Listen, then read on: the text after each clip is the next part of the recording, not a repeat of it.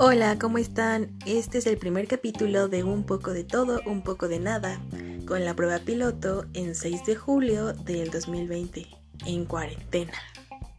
Este es un nuevo proyecto para mí, espero que les guste mucho, vamos a hablar de cosas, de muchas cosas.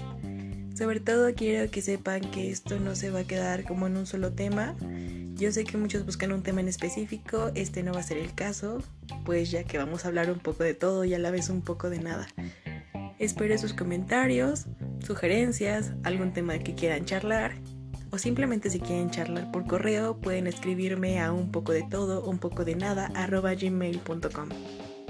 Hablaré un poco de mi pasado, de mi presente y probablemente de muchas cosas que pasan día a día, cosas que pasan en un día normal de un estudiante y a la vez una persona que trabaja.